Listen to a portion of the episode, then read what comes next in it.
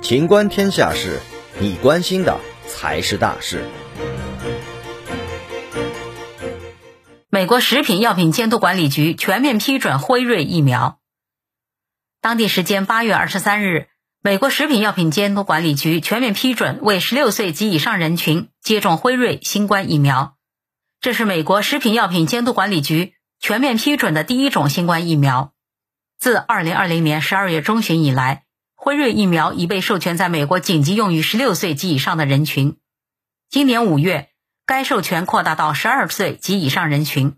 目前，在美国一点七亿多全面接种新冠疫苗的人群中，有九千二百多万人接种了辉瑞疫苗。此前，美国紧急授权辉瑞、莫德纳及强生三种新冠疫苗。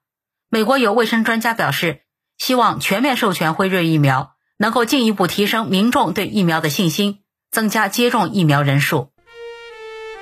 本期节目到此结束。